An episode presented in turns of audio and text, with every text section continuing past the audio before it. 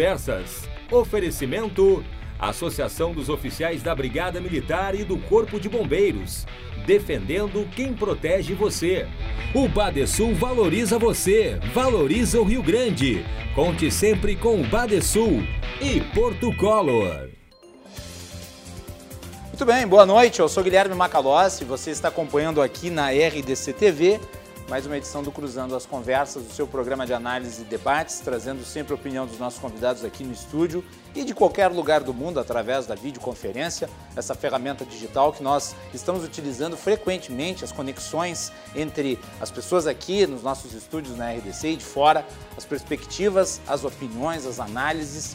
Você pode assistir o nosso programa de segunda a sexta-feira, logo após o Dois Toques e depois também você pode acompanhar nas nossas redes sociais, pelo live stream, no Facebook e no YouTube. E o nosso programa fica arquivado, então você pode também assisti-lo através do formato de podcast. Nosso podcast que está disponível no Spotify, Google Podcast e demais agregadores. Não deixe de conferir o Cruzando as Conversas. Nós também temos as nossas atualizações no Twitter e no Instagram com os bastidores do programa. O Cruzando as Conversas é um oferecimento da Associação dos Oficiais da Brigada Militar e do Corpo de Bombeiros, defendendo quem protege você. De Galeazzi Sul, há 40 anos, a evolução dos metais. Porto Color Soluções Gráficas. A Porto Color atende através do WhatsApp e você pode ter os serviços da Porto Color na sua casa.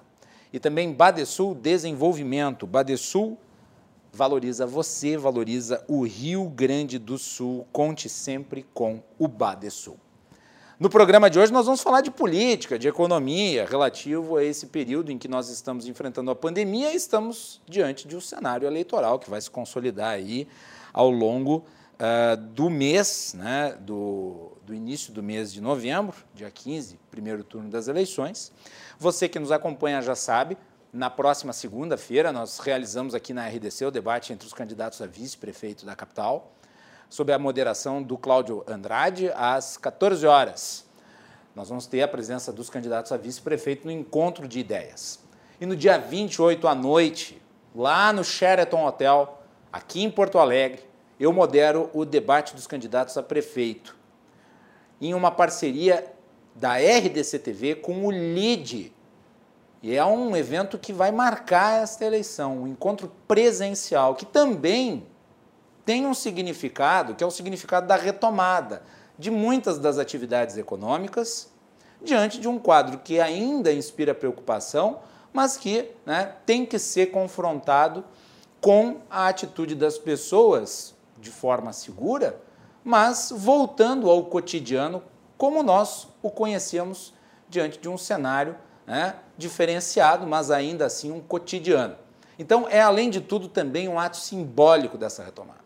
Nós vamos ter ali o encontro dos candidatos a prefeito, à exceção de Manuela Dávila e Juliana Brizola, todos os demais estão confirmados. Então, uh, você é nosso convidado a acompanhar o debate dos candidatos a prefeito, direto até o Sheraton, transmissão exclusiva, debate final entre os candidatos a prefeito, aqui na RDC TV, às 22h15, no horário do Cruzando as Conversas. Antes de introduzir os meus convidados, eu não posso deixar de comentar um fato político aqui de Porto Alegre, ocorrido hoje, e que diz muito eh, em relação ao andamento do processo de impeachment contra o atual prefeito. Nós estamos uh, diante de um cenário inédito em Porto Alegre em que o prefeito enfrenta um processo de impeachment. E é um processo que tem prazo decadencial de 90 dias. E a comissão processante do impeachment, a, a comissão que está fazendo a análise, está tocando o projeto.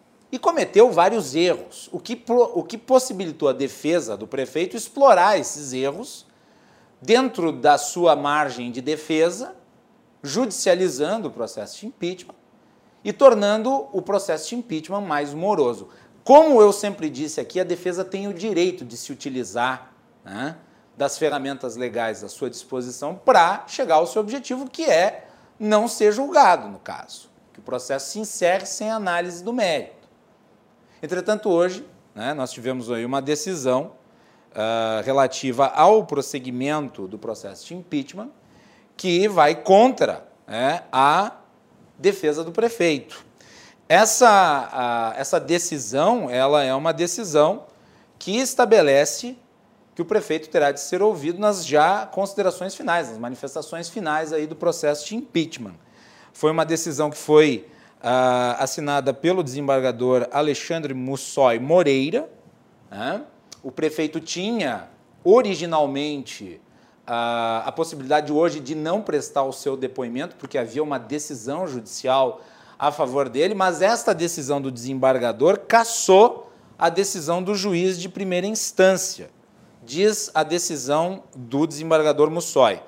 Em face, assim, de todos esses argumentos desprezados na origem, mas já acolhidos pelo relator Prevento na forma do parágrafo único do artigo 930 do Código de Processo Civil, resta evidenciada a probabilidade de provimento do recurso no processo, não havendo motivo para que, vigente a sentença de procedência do mandado de segurança, reste paralisado o processo de impeachment. Então, com essa decisão, o processo de impeachment continua andando e daí o prefeito terá de fazer as suas manifestações finais já e tudo leva a crer que a próxima semana aqui em Porto Alegre será decisiva. E eu acho que é importante, uh, e aqui não é nenhuma consideração de caráter positivo ou negativo à candidatura de, de Marquesan, mas é algo que diz respeito a eleições, porque Marquesan concorre a prefeito de Porto Alegre e tem potencial, como vocês vão ver, logo nós vamos mostrar aqui a pesquisa que saiu hoje,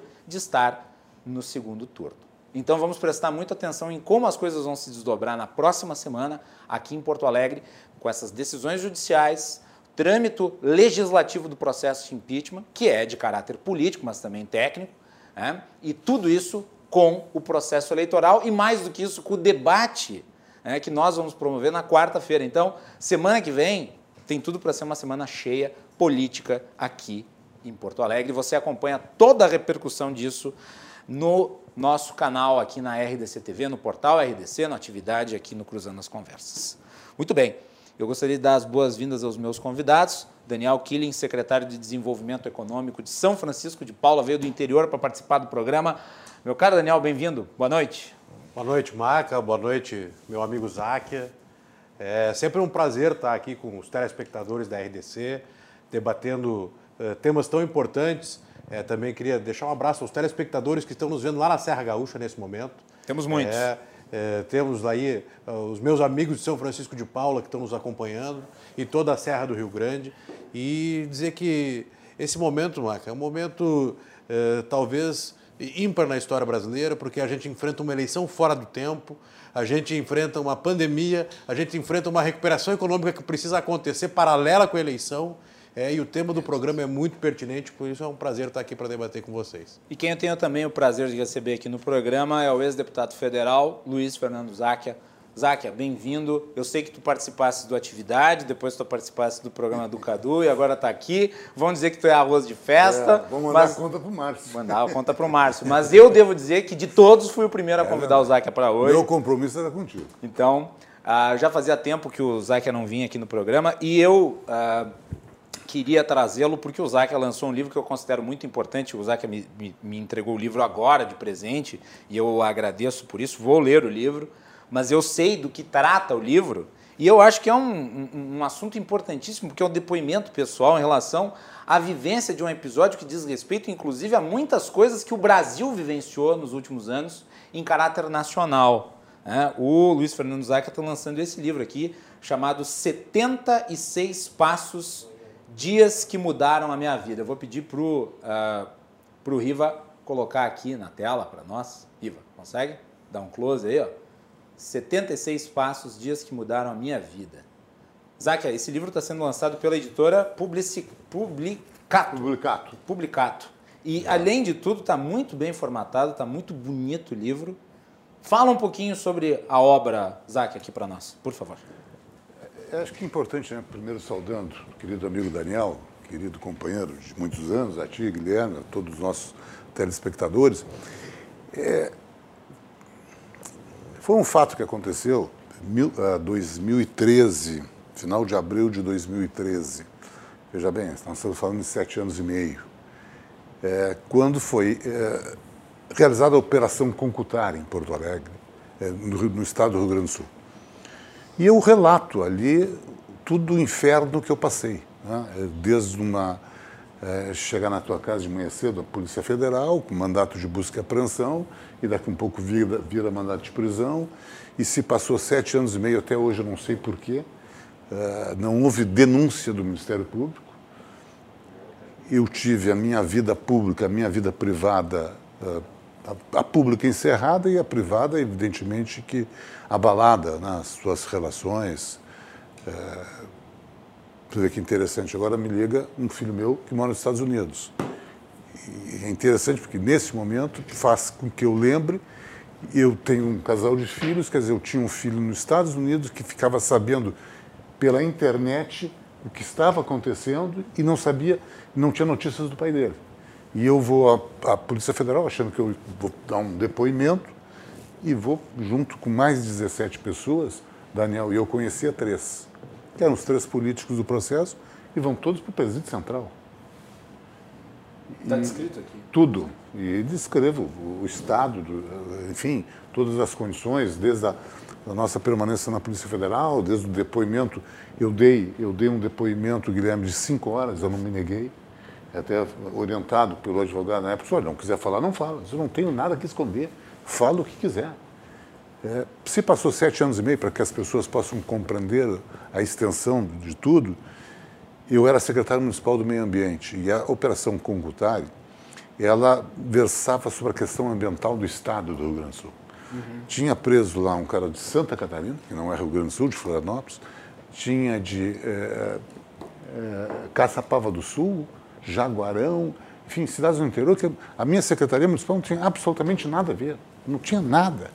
Sete anos e meio se passaram, sequer um servidor da SMAN foi chamado para oferecer alguma, algum dado, alguma informação, sequer um documento da SMAN foi solicitado pelo MP para que pudesse fazer, enfim, se há uma irregularidade, certamente há um documento, há um indício, alguma coisa, há uma informação de um servidor. O secretário não assina nada sozinho. Dizer, e até hoje eu não sei o porquê. Tem o um inquérito da Polícia Federal que foi entregue no dia 30 de setembro de 2013 para o Ministério Público. Se passou todo esse tempo, o Ministério não fez, não fez a denúncia quando a Justiça olha, deu um prazo para o Ministério se pronunciar, o Ministério não se pronunciou e a juíza mandou arquivar. Dizer, foi arquivado pela solicitação da Justiça de algo que eu não sei o que aconteceu, que eu não pude me defender, mas eu fiquei sete anos e meio com uma espada na cabeça, né, justificando ou tentando explicar o que tinha acontecido.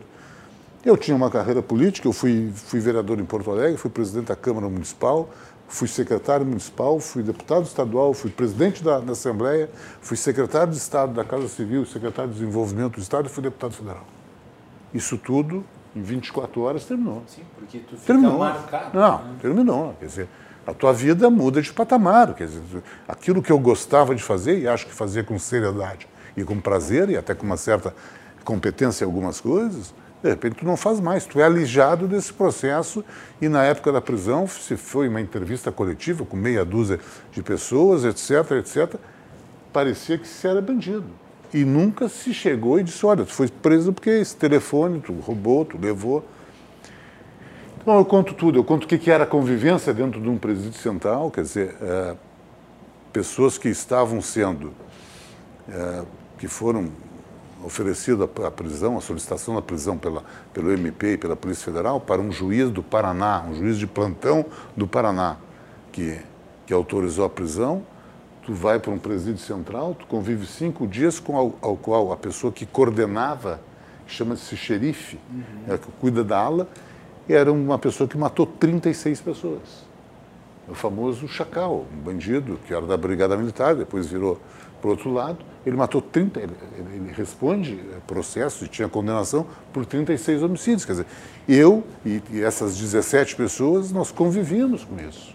Nós convivíamos lá com, com, com um químico que matou a mulher, filho, não sei o quê. De uma hora para outra. Mesmo sendo cinco dias, foi uma convivência Parece pacífica. mais de ano. Claro, não, eu imagino não. que cinco dias num ambiente desse não, não deve ser igual a cinco dias andando pela Tudo rua. que eu aprendi na universidade, no curso que eu fiz, isso cinco dias vale mais. Não tenho a menor dúvida. E até uma reflexão, e faço e digo isso no livro. E assim, e, e lamento, me arrependo e, e não quero me justificar, mas eu como parlamentar que fui municipal, estadual e um período federal, eu tinha que ter tido a obrigação de, de trabalhar nessa área, né? porque é, ali são mortos-vivos. As pessoas que entram ali são mortos-vivos, não tem. É, existe bandidos que não têm recuperação, mas existe muitos meninos com negócio de droga que teriam uma recuperação. Cai lá dentro, esquece. Isso é uma masmorra, né? É uma masmorra. E ali tu, tu constata, dizer, eu comecei a conviver esses cinco dias, que para nós é uma eternidade. E daí tu vê todo esse sistema, né, não só o sistema é, prisional, mas todo o sistema, o próprio sistema jurídico, quer dizer, larga as pessoas, tu não sabe por quê, não, sete anos ninguém te diz, olha, foi feito isso, a irregularidade que nós entendemos que tu cometeste foi essa, tu tem todo o direito e o dever de se defender. Não me deram isso. Não me deram isso, me deram uma condenação pública, porque tu fica capa de jornal, uh, rádio, televisão, e depois, quando é arquivado, sai nota. É sete anos e meio, se passou, as pessoas já não lembram mais. Quer dizer, sim, mas As eu... Mas lembram da prisão. Fica carimbado. Agora, o que eu passei, o que a minha família passou, dizer, meus amigos, é complicado. Enfim, é, que E o- bom que eu pude botar isso. Eu acho que eu recebi... Um de um- documento. eu recebi de um amigo meu, é, que foi procurador-geral do Estado, que leu o livro e me disse, eu vou declinar o nome, que é o querido amigo Sérgio Porto, e ele disse, olha, que tu tivesse uma brilhante carreira política, mas talvez a tua melhor obra seja essa, porque serve para que nós possamos, quem é do direito, possamos fazer a devida reflexão. E eu acho que a colaboração que também quis, primeiro um desabafo meu, de botar isso, compartilhar, não só um sofrimento, mas comparti- compartilhar a fragilidade de uma pessoa que nós estamos sujeitos. Olha, Záquia, felizmente, era uma pessoa que tinha um certo reconhecimento público, tinha condição de ter advogado, e aqueles que não têm? E aqueles que são eh, desconhecidos, que são pobres, que, que passam por, também por essa- esse tipo de injustiça. Então, acho que eh, esta obra, eh, eh, Guilherme, ela tem esse, também esse, esse objetivo, para que nós possamos fazer uma reflexão. Até onde vai o determinado autoritarismo? Esse, li esse livro, essa história, a Operação Concretária, ela vem, ela é anterior à Lava Jato. A Lava Jato começou depois.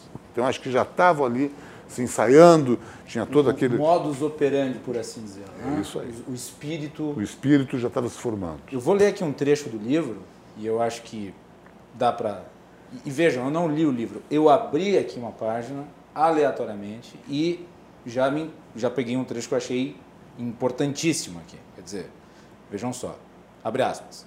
No fim do procedimento de busca, o delegado me informou do pior. Eu seria preso. Senti um gosto amargo na boca, o estômago doer, as costas ficaram geladas. Não sei o nome disto. Acho que a expressão horror ainda seria vaga. Preso? Por quê? Qual a acusação? Visivelmente constrangido, ele não sabia me dizer. Limitou-se a repetir o que já dissera na entrada, que estava somente cumprindo ordens, etc. Ele de fato parecia não saber de mais nada além do que estava friamente expresso no papel que carregava. O delegado era apenas uma engrenagem menor de um jogo imenso, um tabuleiro de dimensões nacionais, em que as peças são homens e mulheres. Talvez este policial não saiba até hoje o que foi fazer na minha casa naquela manhã, muito menos o motivo pelo qual me levou preso. Eu certamente não sei. Depois que meu quarto e o banheiro foram minuciosamente revisados, eles permitiram que eu tomasse banho e me vestisse de forma adequada. Tratei da minha higiene pessoal como se fosse apenas mais um dia na vida. Usei roupas que usaria para trabalhar. É impressionante como tentamos dar sentido ao caos nos agarrando a pequenos rituais do cotidiano. Eu me despedi da minha mulher e da minha filha, acamada pela suspeita de haver contraído gripe de H1N1, e deixei minha casa ante os olhares assustados da síndica e seu filho, também do porteiro, na saída das pessoas que espiavam das janelas, num misto de curiosidade e espanto, o vizinho político sendo preso. Independentemente de qual fosse o desfecho, para aquilo tudo eu me tornaria um criminoso. Já estava sendo punido e nem mesmo os policiais faziam ideia do motivo. Essas pessoas do meu prédio, por exemplo, o que devem pensar hoje quando nos encontramos no elevador? Será que esqueceram? Ainda sinto desconforto causado por todo aquele constrangimento.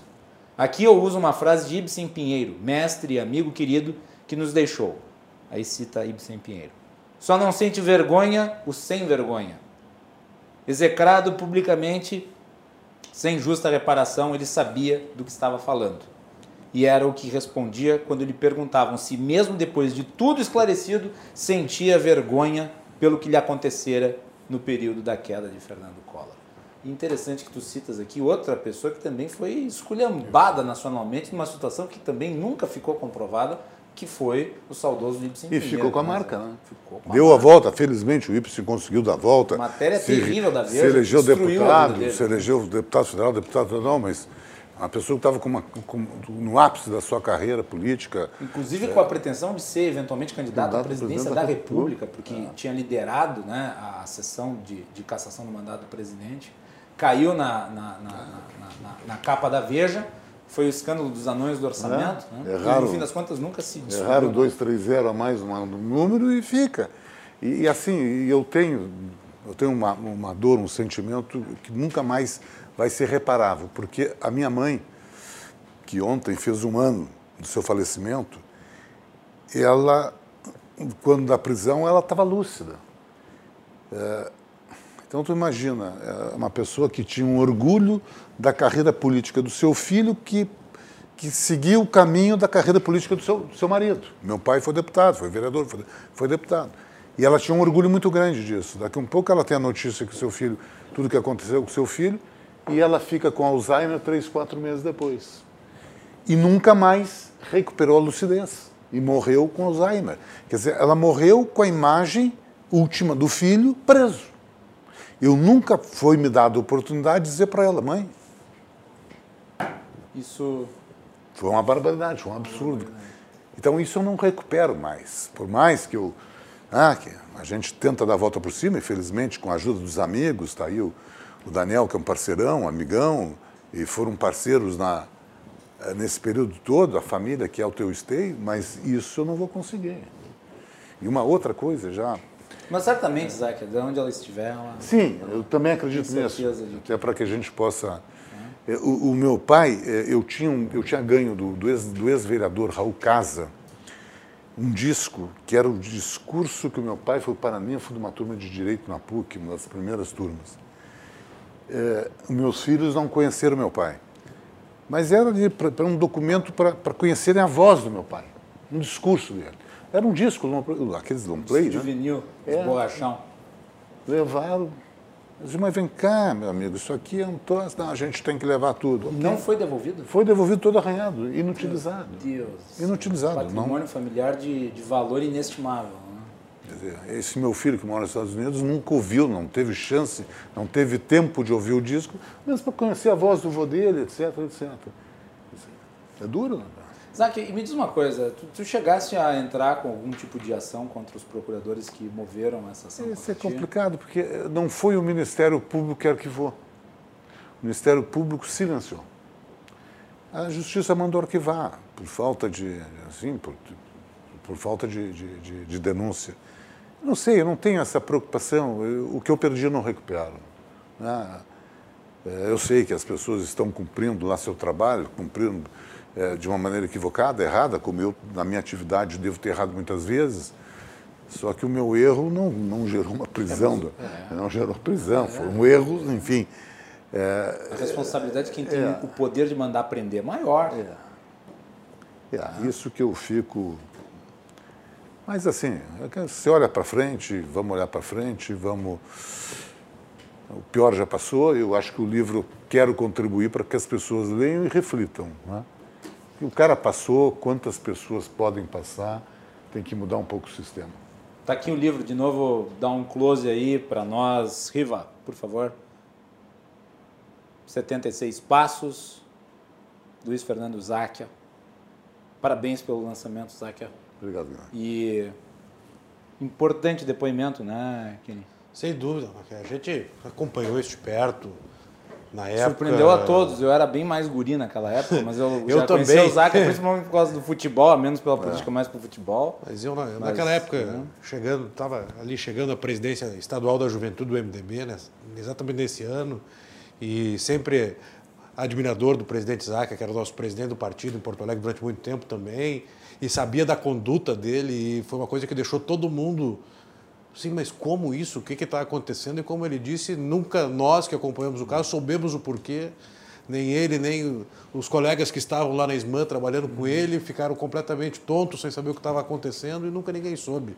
É, e realmente o, o ordenamento jurídico brasileiro ele tem muito disso. A gente que faz vida pública há muito tempo, é. É, eu tenho, sou novo, Marco, mas eu comecei com 14 anos é, na minha militância lá no movimento estudantil e depois entrando é, na vida pública e, e a gente, quando essas coisas acontecem com pessoas tão próximas da gente, a gente se pergunta porque a gente faz de tudo para manter a ética, para manter a moral, e, e, daqui a pouco tu está sendo envolvido em coisas que tu não fez, que tu não cometeu, e como é que tu vai justificar isso para as pessoas que acreditam em ti, que estão ao teu lado, e por isso é muito bom que o Zaca tenha escrito esse livro, é porque a reflexão é necessária, porque o nosso país julga e acaba com as pessoas antes mesmo de saber o que foi que aconteceu. Infelizmente, esse é um mal do Brasil. E eu devo dizer que e o Zaca tocou nisso e eu concordo integralmente. Esse caso, ele é um caso que precede a Operação Lava Jato.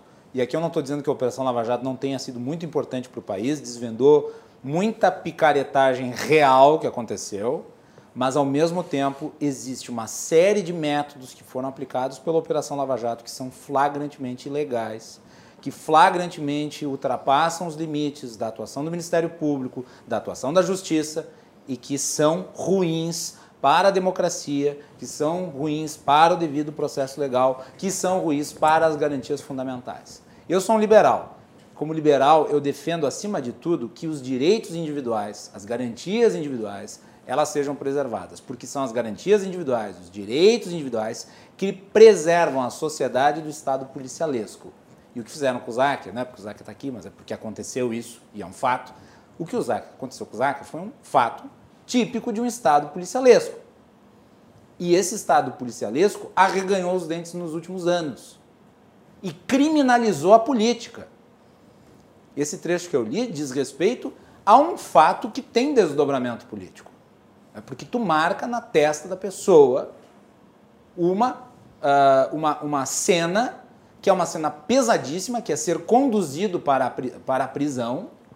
Essa pessoa é uma pessoa pública e, obviamente, isso se reverte né, na, uh, na consequência da vida dela, não apenas no caráter particular individual, mas pelo de fato de exercer cargo público, exercer mandato, disputar a eleição, vai ser sempre cobrado por aquilo.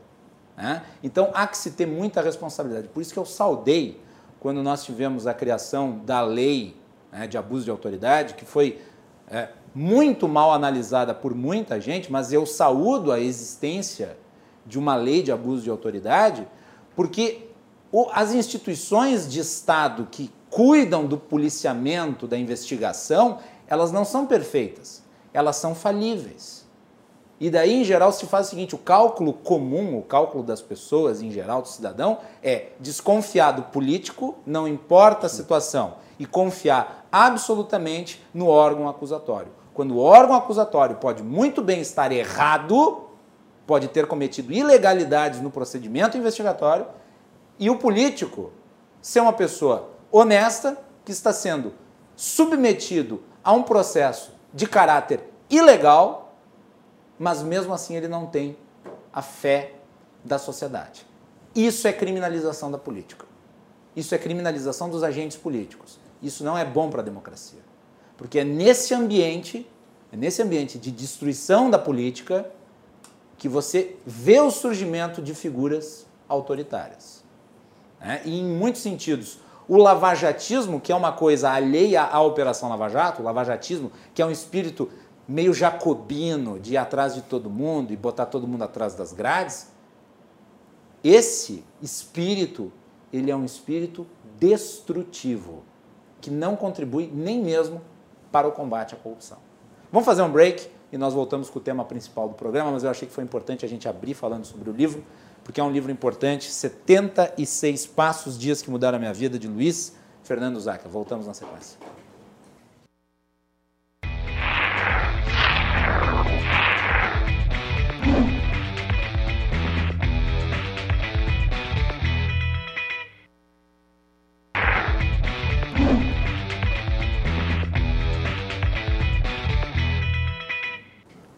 Bem, estamos de volta aqui no Cruzando as Conversas, o seu programa de análise e debates, trazendo para vocês a perspectiva sobre os assuntos do momento.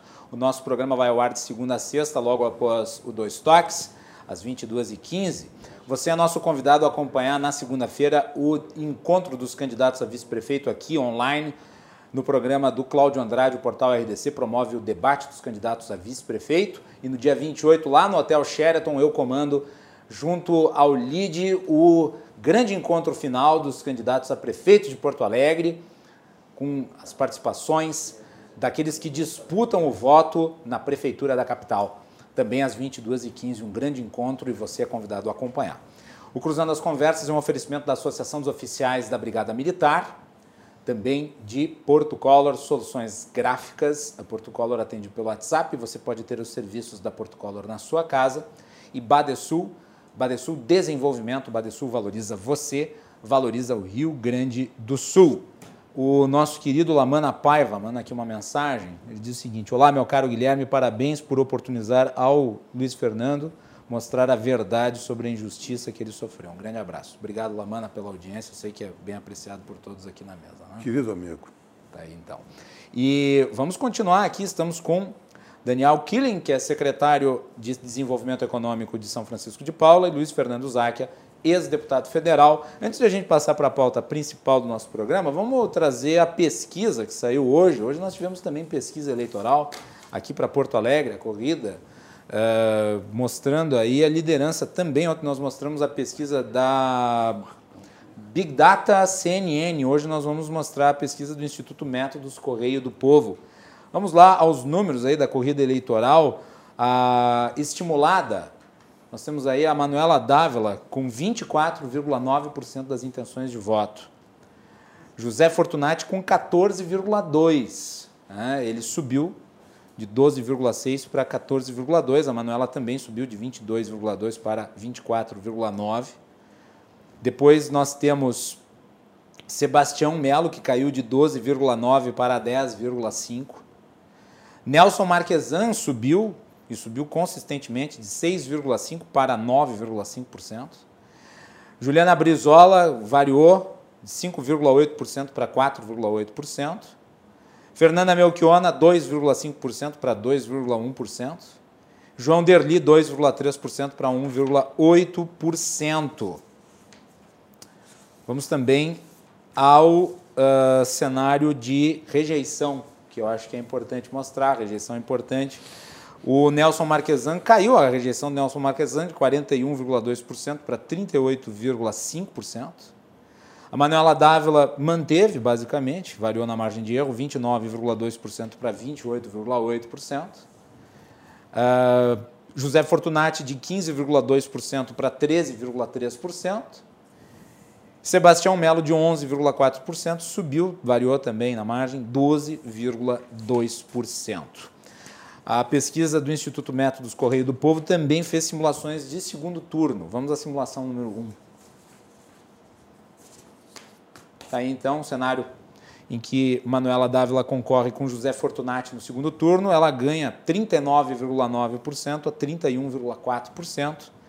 José Fortunati, brancos e nulos 22,3%, não sabe, não opinou 6,4%. Também há o cenário de segundo turno em que Manuela Dávila disputa com Sebastião Melo, ela também está na frente com 41,7%, Sebastião Melo com 30,4%, brancos e nulos 20,1%, não sabe, não opinou 7,8%.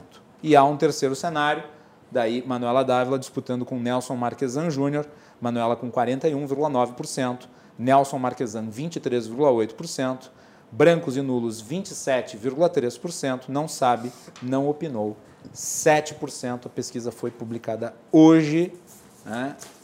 e está aí então para vocês aqui no nosso programa de hoje. Cenário que demonstra aí, vamos lá, segundo segundo turno muito indefinido, né, Záquia? Tem três nomes aí que estão pau a pau, né? Daqui a pouco então, qualquer um pode tão, ir. Né? Que estão na mesma margem, né? É. Me chama um pouco a atenção o crescimento do prefeito Marquesan. Ele, sua... ele sobe a mesma porção que quer. a rejeição. É. É, então, isso é uma consistência. É, o Melo tem uma pequena queda e, o- e e o Fortunati ah, cresce um pouco. Mas eu acho que aí os três estão na, na, na margem de erro. Isso é uma. E a Manuela está. Manuela me parece estar um pouco livre aí, porque eh, não tem sido foco dos outros. E Os três estão se batendo entre eles para tentar eh, desgrudar desse pelotão dos três e fixar para o segundo turno. E ela está solta, tá? Daqui um pouco vai inverter isso e começa os debates aí que o RDC está propiciando, acho que um debate maravilhoso pela, pela sua formatação diferente, eu acho que vai ser extremamente interessante, né? Vai. Porque tem Formato ida, volta e tem, é, Formato meio americano. Então, acho que e aí começa, vai começar a também ser alvo.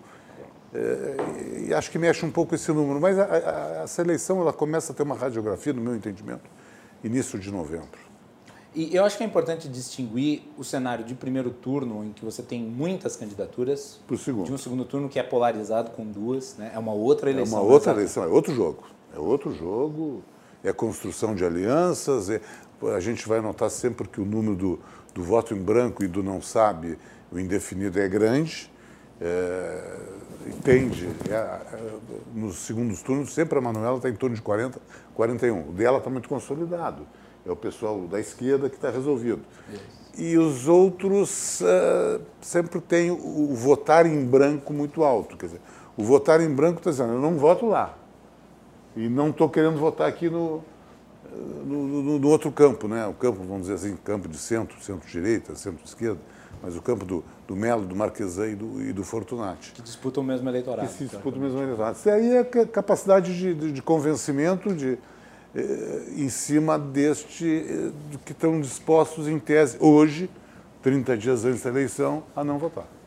E eu acho que é importante citar o seguinte, e foi mencionado ontem, porque também fizemos uma análise eh, eleitoral aqui, nós vamos fazer várias dessas, de Porto Alegre, do interior e também pelo Brasil, né, na nossa cobertura.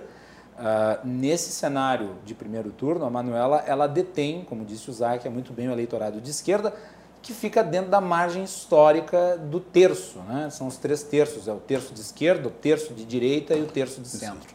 O terço de esquerda está consolidado nas mãos dela. E o restante, somar ali os 24 dela, mais os 4,8 da Juliana Brizola e os 2% da Melchiona, tu vai chegar a 30%. 31, 32, que que é é o terço de esquerda. É isso. Daniel, como é que tá as eleições do interior, Daniel? O que, que tu está vendo aí? Olha, Maca, a gente percebe, Isaac, talvez os nossos candidatos do interior ainda começando a eleição. É, tenho a impressão de que a pandemia assustou um pouco a população no interior, é, é, onde a campanha é muito mais a visita casa a casa, o olhar no olho. É, o candidato a vereador tem na rua dele mais cinco candidatos, o primo dele é candidato, é, os candidatos a prefeito. É, dessa vez até um fato que chama a atenção é que na maioria das cidades, com o fim da coligação proporcional, tu tem um número maior de candidaturas. Historicamente, no interior, tu tinha duas candidaturas disputando a prefeitura municipal, é, nas cidades pequenas, três na cidade média, cinco, seis na cidade grande. Hoje tu pega cidades como Caxias do Sul, com 12, 13 candidatos a prefeito. Nós entrevistamos todos aqui à tarde. Tu vê, eh, nós lá em São Francisco de Paula com quatro candidatos a prefeito, Gramado com quatro candidatos a prefeito, eh, Vacaria com cinco candidatos a prefeito. Eh, então, eh, as, as cidades menores do Rio Grande do Sul também com essa, com, com essa disputa entre os partidos tiveram a necessidade de ter mais candidaturas majoritárias e, ao mesmo tempo, a campanha parece refreada. Deixa eu te fazer uma pergunta nesse sentido, porque essa é uma eleição que nós não vamos ter a coligação na proporcional. E, e nós sabemos que o candidato a prefeito puxa eh, os candidatos a vereador. Tu acha que o fato de não ter a coligação na proporcional estimulou a criação de muitas candidaturas de partidos concorrendo sozinho, em outras coligações menores, talvez? Não tenho dúvida, porque a gente acompanhava muito. no- isso acontecia em Porto Alegre, e acontecia para deputado, chegando a eleger deputados com 9 mil votos ali. Ah. No caso, na época, o deputado Reinelli do PV se elegeu, fazendo pouco mais de 9 mil votos.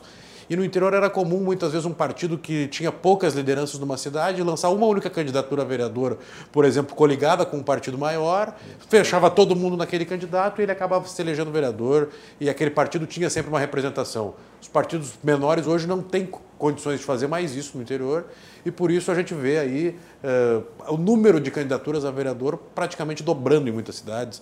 É, porque os partidos lutaram também para completar nominatas, tem a legislação eleitoral que exige a candidatura das mulheres, lá o terço das mulheres para poder fazer a nominata completa. E a eleição no interior, ela, ao mesmo tempo que ela está muito travada na campanha de rua, na campanha acontecendo, ela também está eh, muito disputada no sentido de que aumentou demais o número de candidaturas. Eh, hoje, o nosso pessoal do interior aprendendo a usar as redes sociais. É, muitas cidades que nunca tinham na vida contratado um marqueteiro para fazer campanha, tiveram que ir lá buscar um marqueteiro, buscar uma estrutura de vídeo e, e, entrar nesse mundo da eleição de redes sociais. Ao mesmo tempo, acho que isso democratiza a eleição. Porque a gente ficou muito tempo onde não se discutia nada nas eleições no interior. Era quem tinha mais força e pronto, era a família mais tradicional, é, era o médico que ia lá e impunha a sua candidatura. É, é, muitas vezes até sem condições de concorrer, lá chegava, era o xerife da cidade, e, e essa, esse novo modelo de eleição também está democratizando o acesso. A gente vê hoje na campanha ali, nos carros, que tu consegue perceber que é o candidato que está mais estruturado, lá com o número de, de perfurite no carro e material, que muitas candidaturas que todo mundo esperava ou não considerava, hoje estão grandes nessas cidades do interior. É, então, eu também acho que a eleição legislativa no interior vai trazer muita novidade tenho percebido que a eleição para as câmaras de vereadores vai ter muita surpresa no interior. É, porque é, esse voto da visita ele continua importante, ele continua consolidado, mas vai ser a primeira eleição municipal que as redes sociais vão ter influência no voto no interior. Eu vou te dizer, lá na minha cidade de Farroupilha, se eu não me engano, mais de 60% dos que estão hoje na Câmara de Vereadores não concorrem à eleição. Então muitos vai ser uma lugares. grande renovação e eu acredito que vai ser em outros muitos lugares. Muitos lugares aconteceu isso, até porque os vereadores, muitos estavam já com quatro, cinco mandatos uhum. é, e sentindo o desgaste.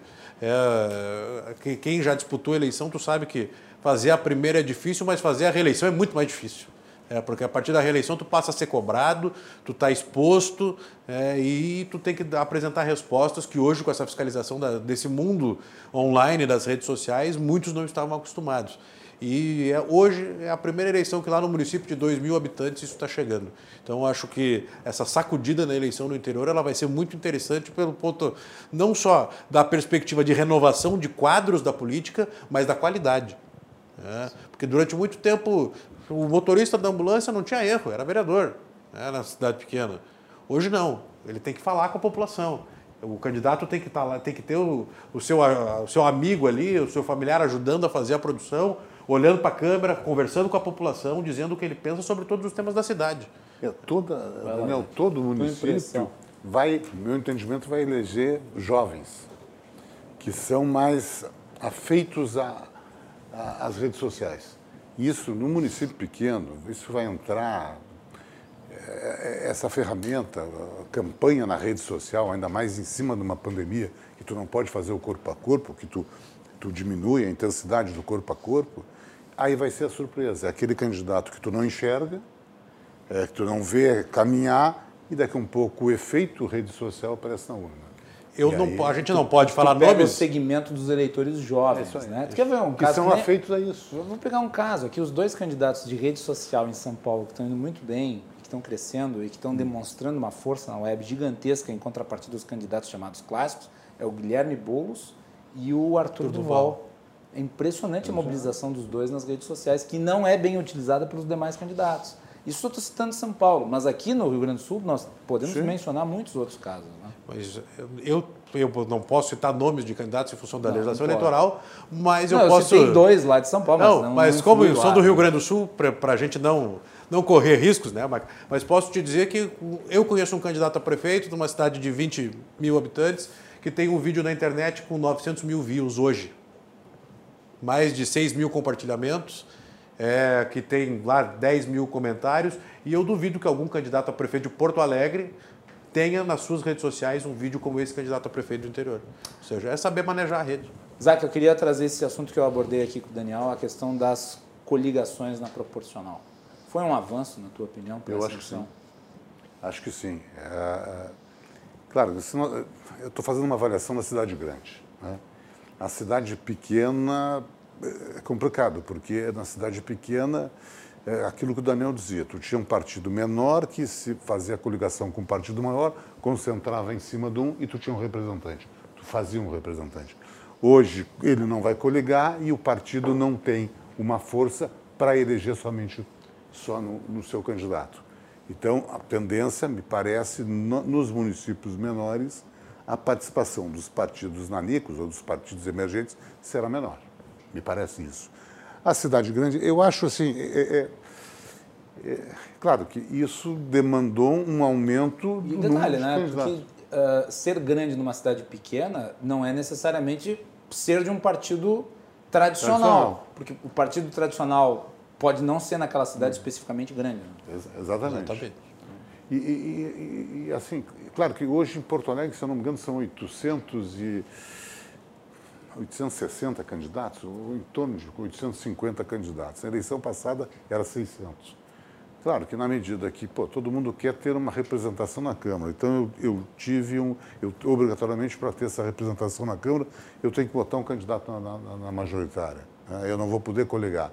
Isso aumentou o número de, de, de, candidatos a vereadores, isso pulveriza a eleição, que no aspecto às vezes é, é ruim, né? tu não consegue fazer a leitura, tu não consegue ter contato, ter informação da grande maioria dos candidatos e daqui a um pouco tu começa a favorecer aqueles que têm mais nome ou aqueles que já têm, uh, que, já, que estão no processo de reeleição, que têm a vantagem, principalmente ainda numa eleição atípica como essa.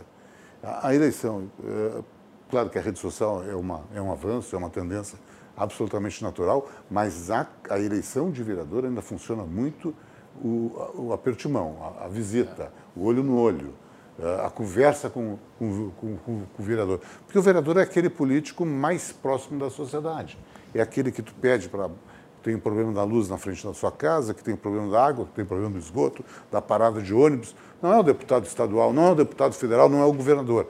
É o prefeito que não consegue andar em toda a cidade pelas suas atribuições, mas o vereador consegue. Então, este é o, é o, é o agente político que a sociedade fala mais. Tu vai numa festa, tem quatro, cinco vereadores. Tu vai num velório, aí tem, tem um vereador. Aonde vai, tu encontra um vereador ou um candidato. Então, a necessidade desse contato é, permanente, olho no olho, como a gente chama, essa eleição não vai ter tanto. Então, e, e... isso vai fazer com que possa favorecer aquele que tem um nome, aquele que é mais conhecido, aquele que tem uma capacidade financeira melhor e, e, consequentemente, um visual maior de campanha, ou aquele que detém mandato. Ele tem uma estrutura, ele já está andando uh, naturalmente na, na, na, na, construção do seu mandato, ele leva vantagem em cima, em cima daquele que, que não é conhecido, uh, não é tão conhecido no processo. Agora, uh, vai, vão aparecer surpresas, não tem a menor dúvida que é o efeito rede social aquele candidato que tu não enxerga a campanha, que tu não sabe, mas que tem uma comunicação com rede social muito intensa, que vai para a urna. E um ponto que eu acho que é importante, né, e que ainda diz respeito à questão da não possibilidade de coligação na proporcional. Com isso, obviamente, os partidos precisam, através das suas próprias estruturas, preencherem né, o a total, a cota. Né? E quanto mais eles conseguirem, melhor para eles, porque pelo modelo do quociente, né? Você precisa juntar todos os votos de uma nominata para então eleger o mais votado. Aí eu pergunto para vocês, os partidos tendo que colocar um monte de gente para dentro das suas nominatas, não tende a, a, a, a se elevar o fenômeno do candidato laranja? Não estou dizendo que é o candidato que está sendo utilizado por outro. Não, mas que sim, é o candidato. Para preencher. Para é, preencher a relação. Bota ali o um nome ali, tu vai ter três, quatro votos, talvez, alguém vota em ti. Os partidos, eu vou falar, isso. me permite, Daniel, eu vou falar pelo PMDB, eu presidi o PMDB em Porto Alegre por oito anos. Partido como o PMDB não tem essa dificuldade. Não. É, sobra, às vezes, na última eleição, nós éramos coligados com o PDT, foi uma crise que nós tivemos que cortar lá 20, 30 pessoas. É, o que atrapalha, às vezes, ainda é a pouca participação das mulheres e, consequentemente, quando a, quando a mulher não preenche um os 30%, eu tenho que tirar de, de, de, candidaturas masculinas. Se não tivesse esse regramento, que eu não concordo, porque eu acho que ele discrimina a mulher, não, não tem a necessidade de botar percentual. A mulher, aos poucos, e felizmente, ela está ocupando esses espaços, ela está gerando cada vez mais liderança em todos os segmentos e, consequentemente, serão representantes em todos os parlamentos. Mas eh, se fosse, eh, se eu não tivesse, que eu acho que ainda é a única dificuldade dos partidos maiores, dos partidos tradicionais, tu preenche com toda tranquilidade a nominata. Os partidos menores, aí sim, eh, Guilherme, os partidos menores, eles jogam as fichas em cima de 3, 4, 5 nomes. E o resto é para somar 100, 200, para poder chegar nos... No, Quando muito. No, é, tem alguns que... Hoje, é, acho que, que, que, como o Zac disse, que é muito mais os partidos pequenos tentando... Vou, vou pegar pelo caso que o Zac traz aqui, da cota para mulher na, nas nominatas. Os, os partidos talvez não tenham ainda a estrutura adequada ou não tenha o interesse por parte das mulheres de participarem na forma como se espera, né, proporcionalmente à composição da, da, da, população brasileira, é óbvio, é muito abaixo da composição, as mulheres são minoria na política, mas uh, o fato é que, para que né, fosse respeitada a lei, o que nós vimos ao longo dos anos foi a criação de um monte de candidaturas fantasmas de mulheres. Daí, quem são? Eu me dei o trabalho de olhar em muitos lugares, as menos votadas são as mulheres. É? Porque... Um, dois, às vezes zero voto, nem a mulher votou em si mesmo. Porque, é. uma mulher que eu não coloco, eu perco dois. Exatamente. Exato. Então bota. eu boto uma, mesmo que não tenha potencial, densidade eleitoral quase, quase nula, mas eu dos dois eu tenho candidatos que vão fazer um, um número, número razoável de votos, que será importante no, no somatório da, da legenda. Então, por isso que eu digo, eu acho que os 30%, tu estipular um tamanho para isso, ele é ruim, ele é ruim, ele é discriminatório, ele, ele não é justo com as mulheres, porque tá, parece que está querendo forçar a participação das mulheres. E parece que elas têm que participar só por causa da só cota, né? que é pior, porque tem inúmeras vereadoras, deputadas muito competentes, muito trabalhadoras, e que elas não estão lá por causa do, do, de uma cota, elas estão lá porque elas tiveram uma história de vida, uma história de lutas. É, às vezes parece, Guilherme, que a população não entende como é que funciona o processo eleitoral, porque ninguém cai do céu lá dentro da Câmara de Vereadores ou lá dentro da Assembleia Legislativa. É, as pessoas, quando elas chegam lá, elas tiveram uma construção de história. É, o Zacher não se elegeu vereador porque ele resolveu sair por aí apertando mão. Ah. Ele tinha uma construção na vida dele. Ele tinha uma liderança dentro do internacional, dentro dos segmentos que ele, que ele vinha trabalhando, que o tornaram vereador de Porto Alegre. E que depois do trabalho que ele teve, chegou a ser deputado estadual, federal. Isso é um trabalho muito longo, muito comprido. É, os próprios fenômenos de rede social não começaram na eleição. O, o, Arthur Duval em São Paulo. Não, ele começou ou... como um youtuber que apanhava em manifestações de esquerda. Exatamente. E ganhou repercussão. E, e, e, todos os candidatos ditos fenômenos das redes sociais hoje, que têm mandatos, deputados federais, é, nosso amigo Kim e outros. O próprio é, presidente da República. Próprio presidente Bolsonaro, eles tinham. Acho que o melhor alguma, exemplo é o presidente Exatamente. Bolsonaro. Eles tinham uma consistência política antes de serem candidatos. Ninguém é alçado a ter um cargo público simplesmente porque resolveu patrocinar o seu Facebook, que hoje é permitido. Isso não existe. De paraquedas é, só é, cai tiririca. É isso aí. Mas mesmo, mesmo assim, no voto de protesto. Humorista famosíssimo, é, né? E, no voto de protesto. É, paraquedas do processo. Ele, ele acabou se elegendo com uma votação consagradora nesse fenômeno que a gente vê no interior, em que você pega o nome conhecido e daí depois os outros acabam sendo puxados por eles. Que na verdade ganhou o nome de efeito Enéas.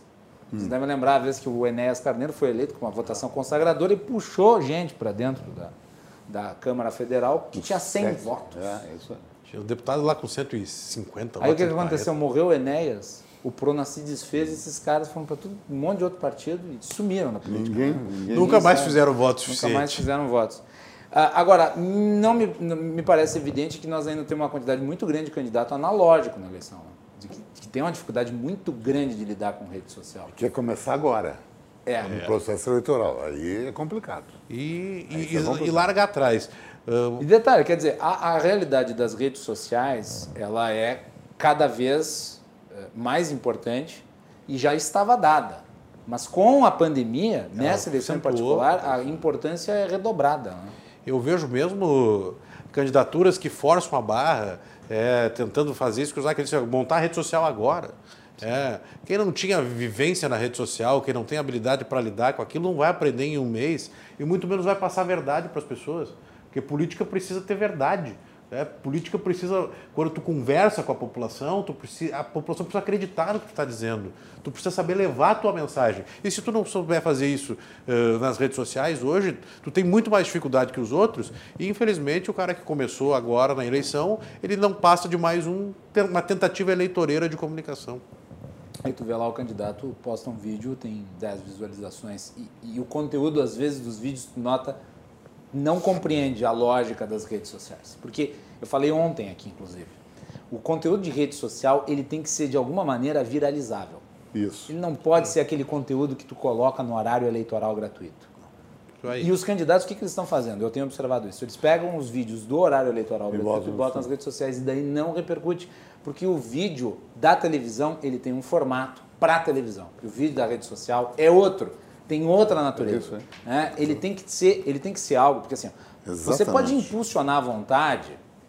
Se o conteúdo não for com a característica da rede social, mesmo com impulsionamento, a repercussão vai ser pequena. Agora, se tu faz que nem, por exemplo, o Marcel Van Hatten fez na eleição em que ele foi eleito deputado federal, deputado estadual aqui no Rio Grande do Sul. Ele entrou como primeiro suplente. É, Lembram o que aconteceu? Ele, ele pegou o fone ele foi gritar contra a Maria do Rosário. Aquilo viralizou nas redes sociais. Foi parar na Veja. Bum, foi parar na Veja. E isso é um conteúdo viralizável em rede social. Os candidatos não sabem lidar com rede social, isso. na imensa maioria. Não, não. Isso é excelente para a rede social. Se tu botar isso na televisão, não funciona. Não. É isso aí. São duas coisas. São, são linguagens opostas, diferentes. Público diferente. O público da, da rede social lê a rede social, compreende. O da televisão é outro. E aí eu concordo contigo, Daniel. O, o candidato analógico que chega na, aos 90 de jogo e quer jogar é complicado. Muito bem, vai lá, Daniel. É, e, e, aquele exemplo que eu dei na, antes, para mim ele é, ele é marcante. Procure nos candidatos a prefeito de Porto Alegre ou de Caxias do Sul, qual deles tem 900 mil views. Qual, de, qual se tu achar algum que tenha. Depois eu te mostro o vídeo de um candidato a prefeito do interior, cidade de 20 mil habitantes, onde o prefeito foi falar sobre proteção animal, acabou adotando um cachorrinho que não tinha uma pata, é, expondo com verdade o sentimento dele que o cachorrinho criou no vídeo e tem 900 mil views, é, mais de 6 mil compartilhamentos. Não adianta tu querer pegar, tu que é candidato está nos acompanhando, não adianta tu querer pegar o teu é, jingle é. que, que, que coloca lá no, no, horário eleitoral e colocar na rede social para viralizar. Não vai viralizar na rede social. Desculpe, não vai.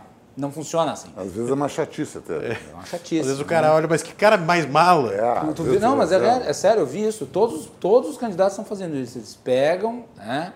Uh, eles pegam, pegam trechos dos horários eleitorais e colocam na, na rede social, a reprodução é zero. Agora, o que, que funciona, e eu vi, inclusive aqui do programa, uma, um formato de sabatina, como a gente fez, que é muito interessante, eu gosto muito, ele propicia ao candidato muitos momentos de colocações inteligentes e que são interessantes para o público dele que repercutem.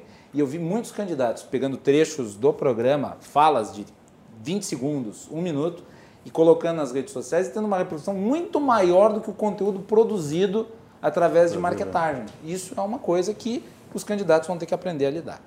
Bem, vamos falar um pouco sobre o que as pessoas esperam dessa eleição. Diante de um cenário de pandemia, me parece que hoje há uma demanda muito grande por ações na área do desenvolvimento econômico. Né? Pelo menos eu tenho notado isso. Quer dizer, como é que vai se dar a questão do emprego ano que vem? Como é que vai se estimular a economia? É a percepção que vocês têm. Vou começar pelo Daniel, que é secretário de Desenvolvimento lá em São Francisco.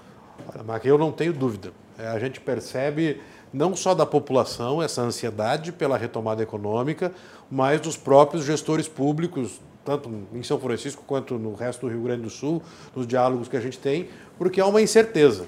É, porque Záquia foi deputado federal, foi secretário de Desenvolvimento do Estado, vai entender o que eu estou dizendo.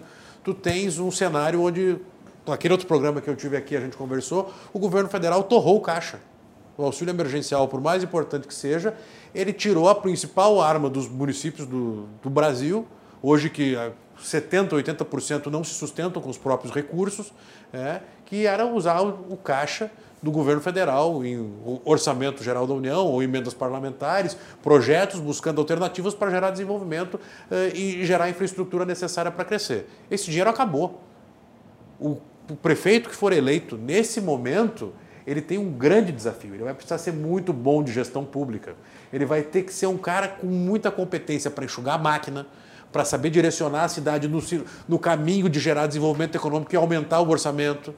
Ele vai ter que ter uma política agressiva de geração de emprego para aumentar a atividade econômica. Porque se ele não tomar estas iniciativas, ele está fadado ao fracasso no segundo ano do governo. Ou no primeiro. Ou né? no primeiro, já dependendo do tamanho do rombo. Porque nós estamos diante de um momento desafiador. Eu diria que no primeiro até mais, porque ele vai herdar um orçamento pronto. Né? Exatamente. É ele, ele começa com o orçamento do antecessor. Não é o orçamento dele. Quando ele for montar a LDO dele, ele vai ter o, o, o, problema de não ter nenhuma noção de quanto ele vai ter no terceiro ano yes. ou no quarto ano, porque tu não consegue fazer projeção de atividade econômica assertiva tu não sabe até quando a pandemia vai, tu não sabe até quando nós vamos ter restrição de atividade econômica.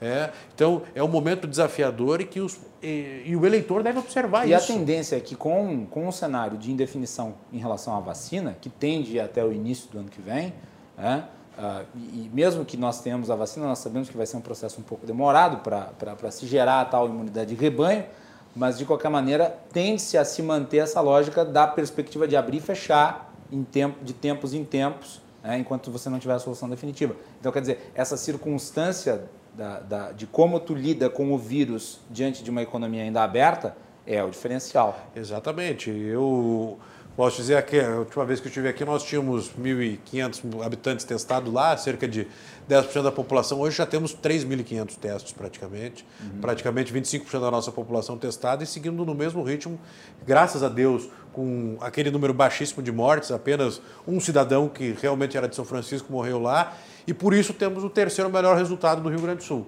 E por ter o terceiro melhor resultado do Rio Grande do Sul desse enfrentamento econômico a pandemia, eu não tenho dúvida disso que eu estou dizendo porque nós estamos preparando o município, o nosso orçamento do ano que vem, mesmo com o crescimento projetado, em função do crescimento da atividade econômica, fazendo corte. Nós não temos outra maneira de fazer a não ser enxugar a máquina pública. E fazer corte, a partir do momento que tu domina a gestão pública, não significa diminuir serviço para a população, não significa piorar o atendimento da saúde, não significa de maneira nenhuma deixar de atender as estradas, mas significa tu ter um orçamento menor para fazer as mesmas coisas e tentar fazer com mais eficiência. Hoje em dia nós estamos no mundo digital. As prefeituras e o desafio que os prefeitos têm são, por exemplo, de transformar. Por que, que tu não pode ter todos os, os serviços públicos aqui?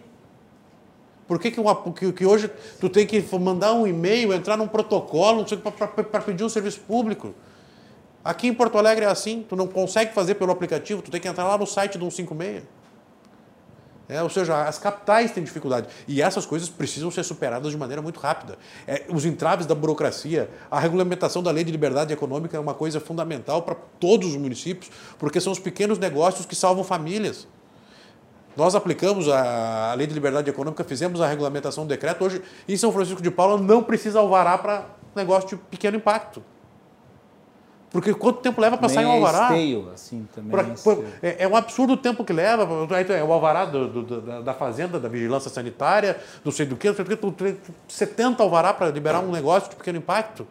As pessoas precisam comer.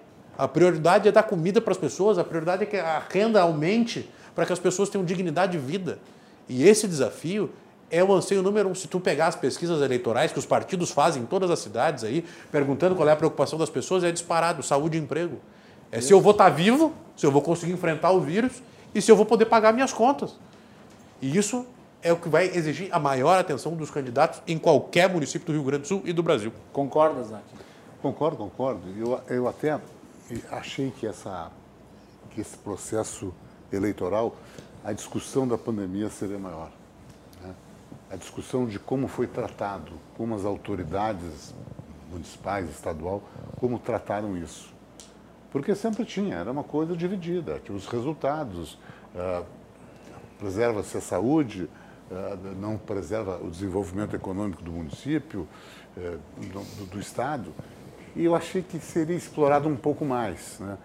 É, é, mas tenho notado que ninguém tem essa certeza, ninguém se tem a certeza do resultado, se tem a certeza que o, o impacto econômico será muito grande. E eu e, e, e, entendo e, concordo, Guilherme, quando tu diz o seguinte, nós estaremos sujeitos a um abre e fecha. Né? A maioria dos países aí no, no é só olhar a Europa na Vamos fazendo. Né? É, e eu, eu digo o seguinte: terminou, acabou o processo da pandemia, Três meses depois começa o problema.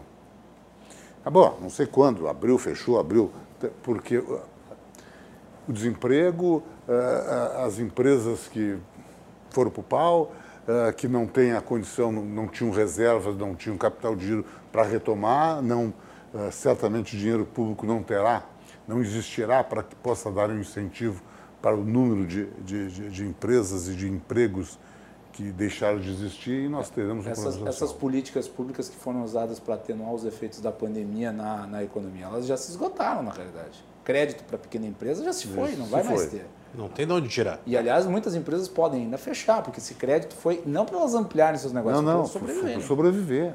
Era, era a receita que elas tinham, elas tinham naquele período, para poder pagar. E, e como é que fica? Eu, eu tomei dinheiro, eu tive crédito facilitado e eu fechei meu negócio. E eu não tenho, eu não tenho reserva, eu estou com um nome com problema, porque as empresas. Como é que tu retoma isso?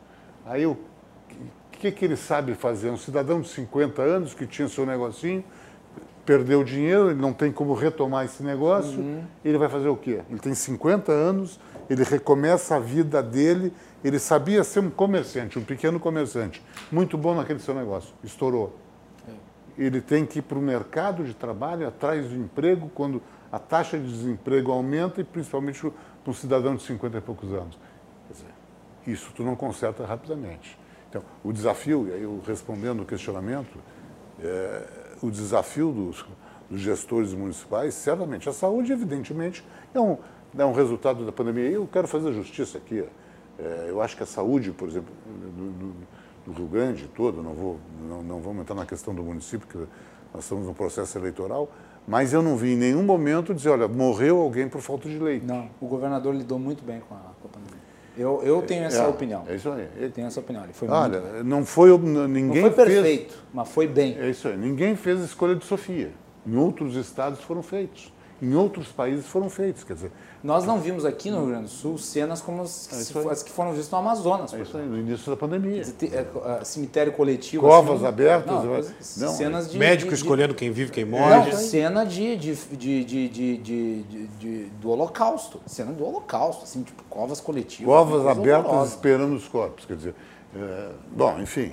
É, então, aqui nós não tivemos. A questão, mas a questão da saúde vai sempre, evidentemente, que vai é, requerer investimentos, vai querer é, dos municípios e a questão de geração de, de, emprego. Não é só geração de emprego, né, é o fomento do emprego, é, o fomento da, da, da é a, é a roda girando, né, Zé? É a atividade econômica. A vocação econômica do município. Quer dizer, o, eu, o, eu município, da, desculpa, o município tem uma vocação econômica. É, para determinada atividade, essa atividade foi para o saco e como é que se retoma? Como é que tu cria uma nova vocação econômica para uma determinada região que historicamente tinha uma outra? Dizer, essa reconstrução é muito complicada. Essa reconstrução tu não faz, tu não faz um ano de governo, tu não eu, esse me parece Eu posso comparar desafio. isso, Zé, que com números, ali nós estamos muito próximos de Gramado e Canela, mano.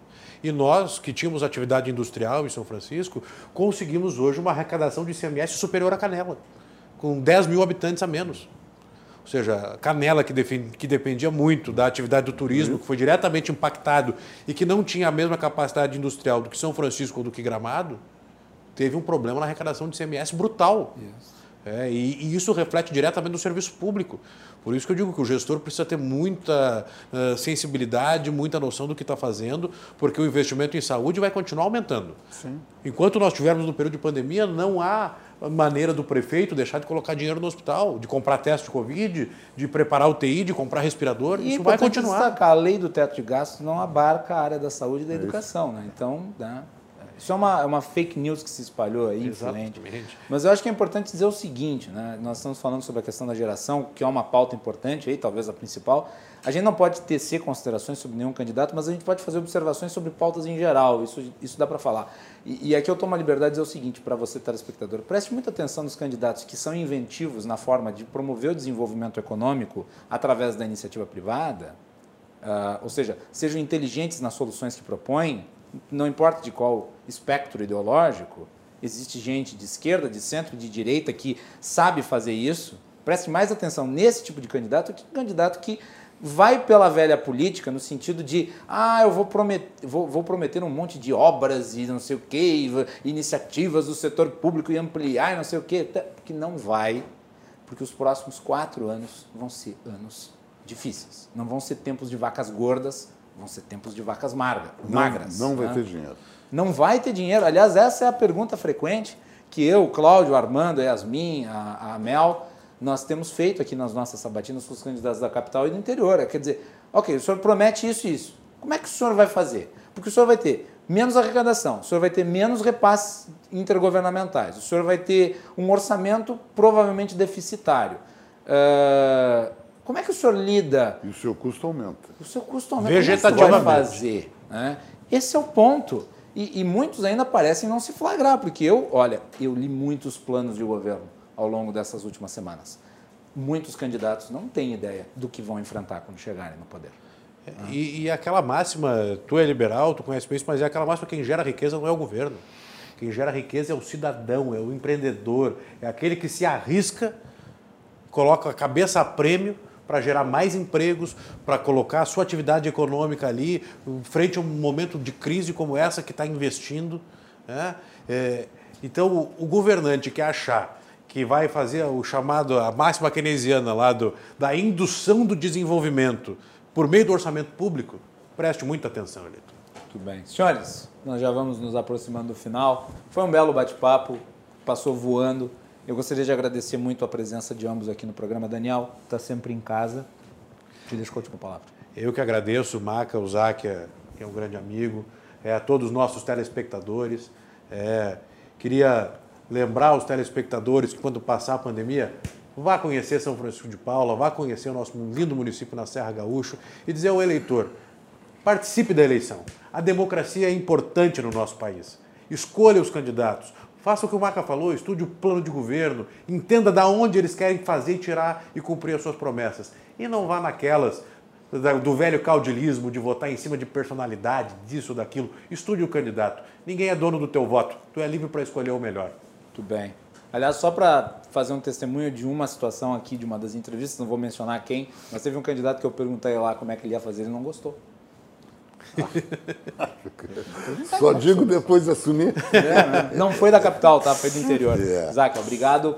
Parabéns pelo livro, obrigado pelo presente. Obrigado, Vou ler com né? muito interesse. Te deixo com a última palavra. Obrigado, obrigado. Prazer estar junto com o Daniel, contigo, Guilherme. E, e eu acho que é uma contribuição que eu quero. É um, claro que é um desabafo, um sentimento que aconteceu comigo, mas uma contribuição que eu quero fazer para que as pessoas possam refletir. É uma, uma, uma mera e importante reflexão. Só chegou uma pergunta aqui do Rodrigo Luzardo. Ele pergunta para vocês quantos votos. Vou, vou pedir para o Zac responder, talvez ele saiba, porque o Zac é aqui da capital. Uh, quantos votos serão necessários aqui em Porto Alegre para se atingir o quociente? Eu acho que com um número de partidos. São 800 candidatos. É, 800. A vereador. Acho que 800, um pouquinho mais. Bom, mas Bom, enfim. Mas ali, eu acho que vai. Era 21, acho que vai para 16, 17. 16, 17 mil para fazer cadeira. 16 ou 17 mil votos. Para fazer uma cadeira. Tem deputado dizer. estadual que não se elegeu com isso. Né? Quer dizer, o partido tem que fazer. Por exemplo, o PMDB faz 50 mil. Vamos imaginar. Uhum. Elegeria aí três, uma na sobra, quatro vereadores. É voto, hein? É, é muito. É, é que, claro que tem muito partido. É. Ah, eu, eu fiz em 2000 10.800 para vereador. Para vereador famoso pardal faturador. é, o Ibsen chegou a fazer 20, né? É, o, o Fortunati fez 40 mil em 2000. É outra é, época. Outra época. Tinha menos candidato também, né? Bem menos. Bem menos. Senhores, voltamos para o último bloco com João Carlos Silva, direto de Brasília. Vamos falar dessa confusão envolvendo o general Ramos e o ministro do Meio Ambiente, o eh, Salles, que alguns chamam de, de Nero. Enfim, voltamos.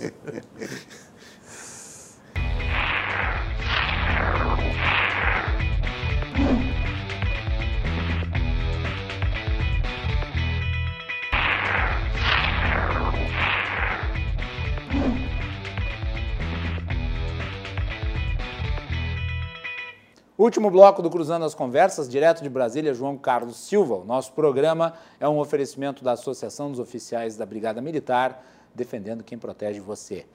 De Badesul Desenvolvimento. Badesul valoriza você, o Badesul valoriza o Rio Grande do Sul.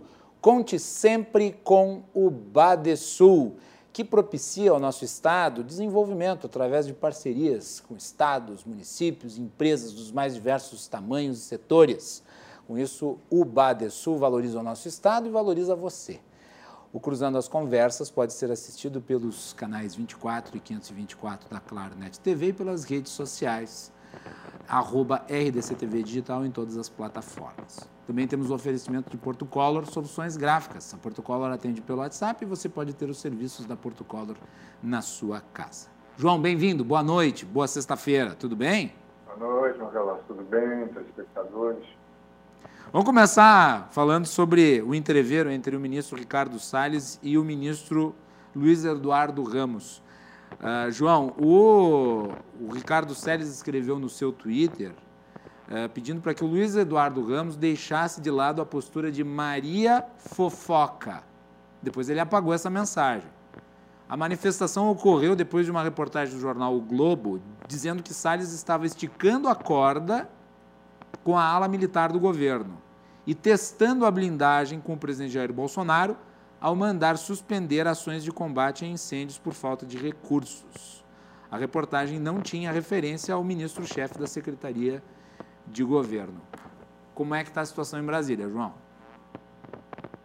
A verdade é o seguinte, o ministro Salles anda muito desgastado por conta do, das questões ambientais do Brasil.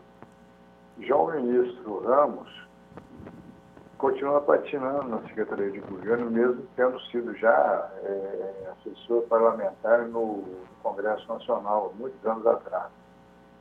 Essa questão do, dos militares, ela está muito complexa, porque você vê que o, a questão do Pazuello, general Pazuello com o presidente Bolsonaro, surgiu aí as notas da imprensa, nos Twitter redes sociais de Santos Cruz, o general Chá, Paulo Chagas, governador governador de Brasília, é, praticamente criticando o posicionamento dele ao dizer que um manda o outro obedece. E a situação do Salles hoje partiu para cima do ministro Ramos, e curioso é que o ministro Ramos recuou, não avançou, porque na, na base parlamentar, se o ministro Ramos avança, os parlamentares talvez puxem o, o tapete dele porque anda bem nas bases é, parlamentares, nem com os líderes partidários por conta pedidos dos deputados que não avançam e dos senadores também. Agora, o, o presidente tem que tomar uma posição, ou demitia um, ou demitia outro, porque o ministro chamou o, general de Maria Fofoca, fora os impropérios que ele disse do ministro durante o dia. E ele fez um ataque e depois ele apagou o ataque, né? Sim, o, o, o, Ricardo Salles é, é, gente do Dória, o governador João Dória, ligado ao, ao Dória, ao, ao, grupo do Dória em São Paulo.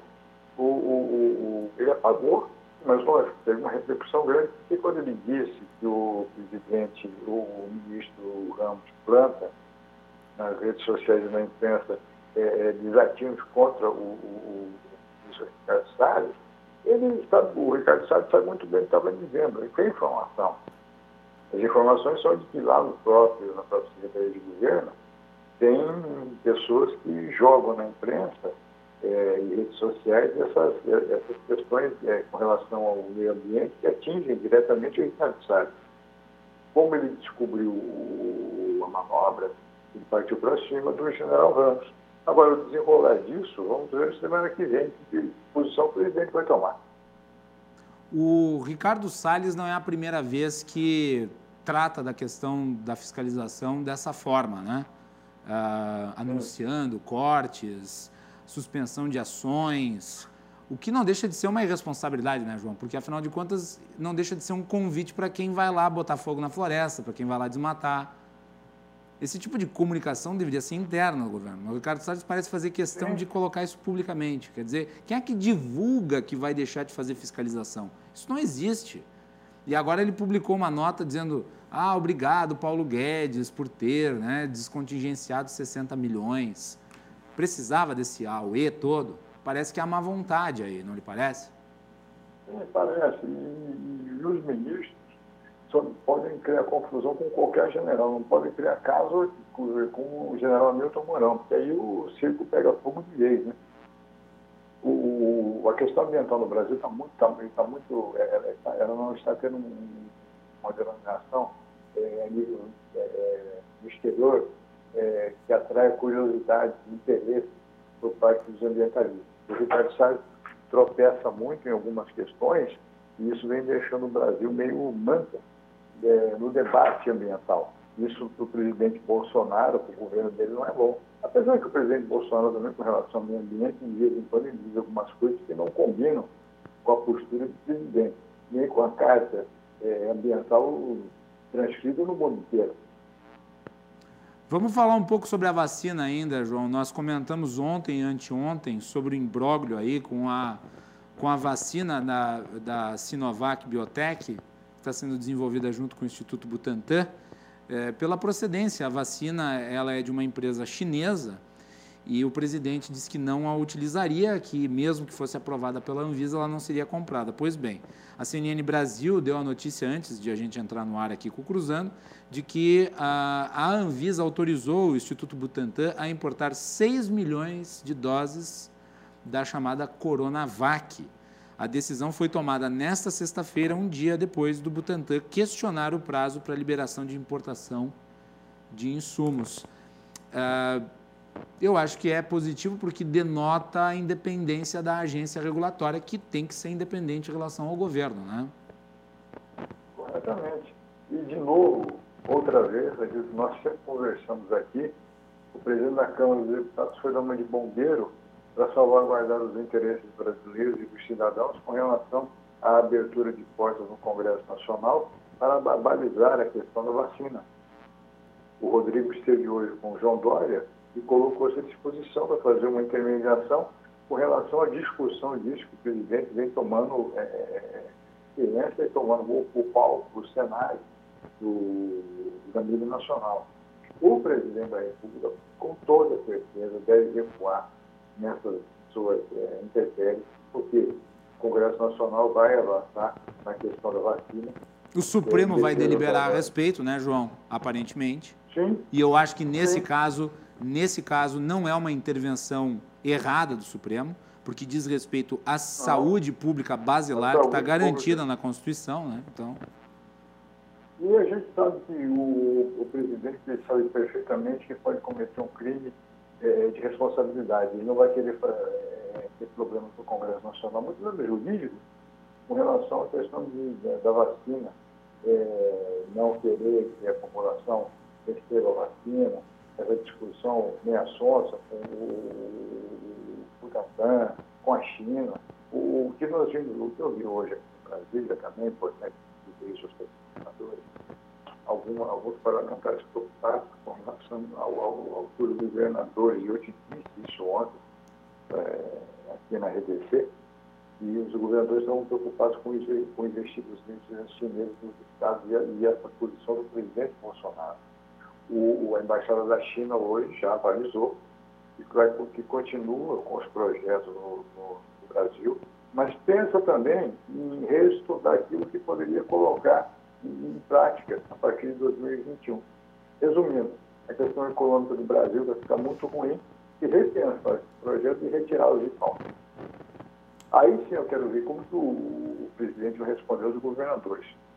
E o presidente, eu acho que tem um aspecto importante disso, que é no cenário internacional. Nós sabemos que a eleição americana ela é uma eleição muito diferente da eleição brasileira, por isso que eu não tomo tão a sério pesquisas nos Estados Unidos, mas há uma indefinição em relação a quem vai ser vencedor. E o governo brasileiro se fia muito no Donald Trump, mas há um risco de que o Donald Trump não se reeleja. E daí a posição do Brasil fica mais enfraquecida no cenário internacional, porque hoje o Brasil se escora no Donald Trump contra a China. Mas e na hora que o Donald Trump não estiver mais? Quer dizer, e se o Donald Trump não estiver mais? Fica ainda mais uh, crítica a situação. Quer dizer, não é uma política externa movida por pragmatismo, é de ideologia. Isso não é positivo, né, João? Nós já tivemos aqui essa semana o, o, na nossa vizinha Bolívia, onde a República é tão resistente quanto um poste na, no, no brejo, do presidente da oposição, eh, se elegeu e disse que vai rever a questão dos contratos do gás com o Brasil. É mais um problema para a diplomacia brasileira resolver. Muito bem. Último tópico, João. Hoje cheio de tópicos, né? Lula virou réu pela quarta vez na Lava Jato do Paraná. Ele é acusado de dissimular doações da empreiteira ao Instituto Lula de 4 milhões de reais entre dezembro de 2013 e março de 2014. E aí, João? Era previsto, né? Não me parece algo não é algo não é algo surpreendente. Não, e o discurso do ex-presidente Lula está começando a diminuir nessa na, na, na, na esfera nacional conta desses processos todos. O, o, o está complicado na justiça. Vai ser, vai ser muito difícil o, o, ele tentar reverter alguma situação, porque a, quando a batata começa a esquentar, você não, não tem que tirar do seu colo. O Lula não tem como, porque o Lula é um réu.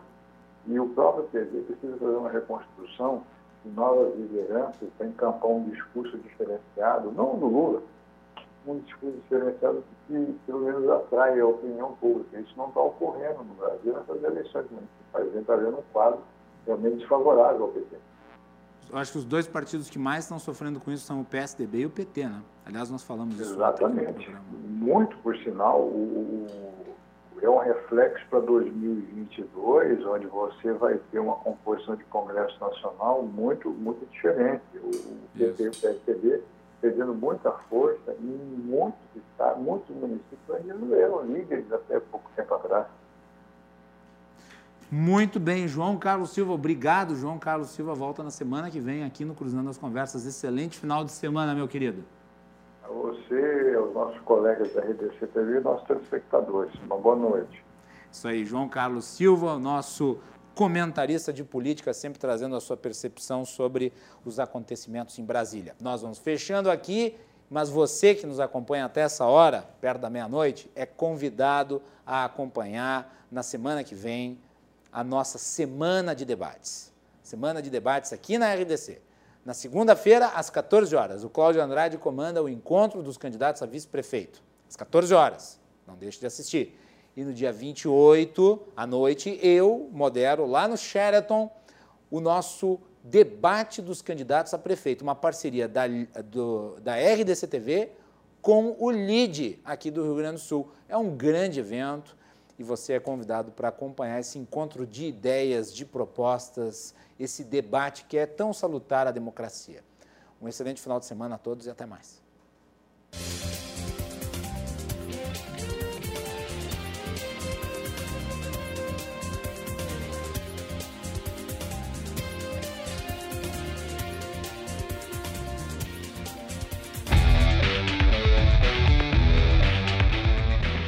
Cruzando as Conversas. Oferecimento: Associação dos Oficiais da Brigada Militar e do Corpo de Bombeiros. Defendendo quem protege você. O Badesul valoriza você, valoriza o Rio Grande.